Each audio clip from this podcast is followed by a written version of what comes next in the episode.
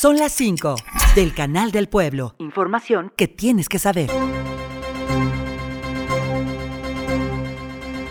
Radio y Televisión de Hidalgo está de manteles largos. La voz del pueblo regresa a la Sierra Gorda hidalguense con la inauguración de la nueva estación de radio en Jacala en XHCPDY-FM 91.1 y en el XHCPDD-FM en el 92.7 en Huejutla de Reyes. El compromiso es informar, entretener y difundir la cultura de nuestros pueblos.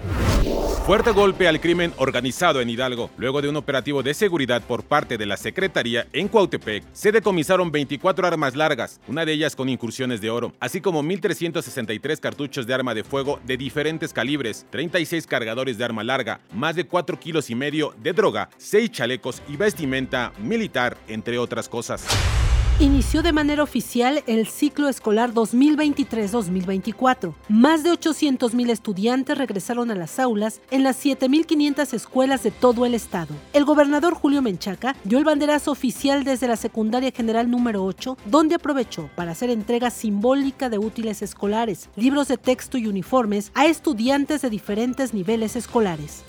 El gobierno del estado, a través de su titular Julio Menchaca, recibió de Petróleos Mexicanos recursos por más de 60 millones de pesos con el propósito de fortalecer los servicios públicos y la reconstrucción de caminos en la entidad. Se entregaron 17 patrullas, 4 pipas, una retroexcavadora, dos camiones con chasis, un camión de bomberos para Titalaquia, dos unidades para Tepeji, un camión de bomberos y uno más de Desasolve.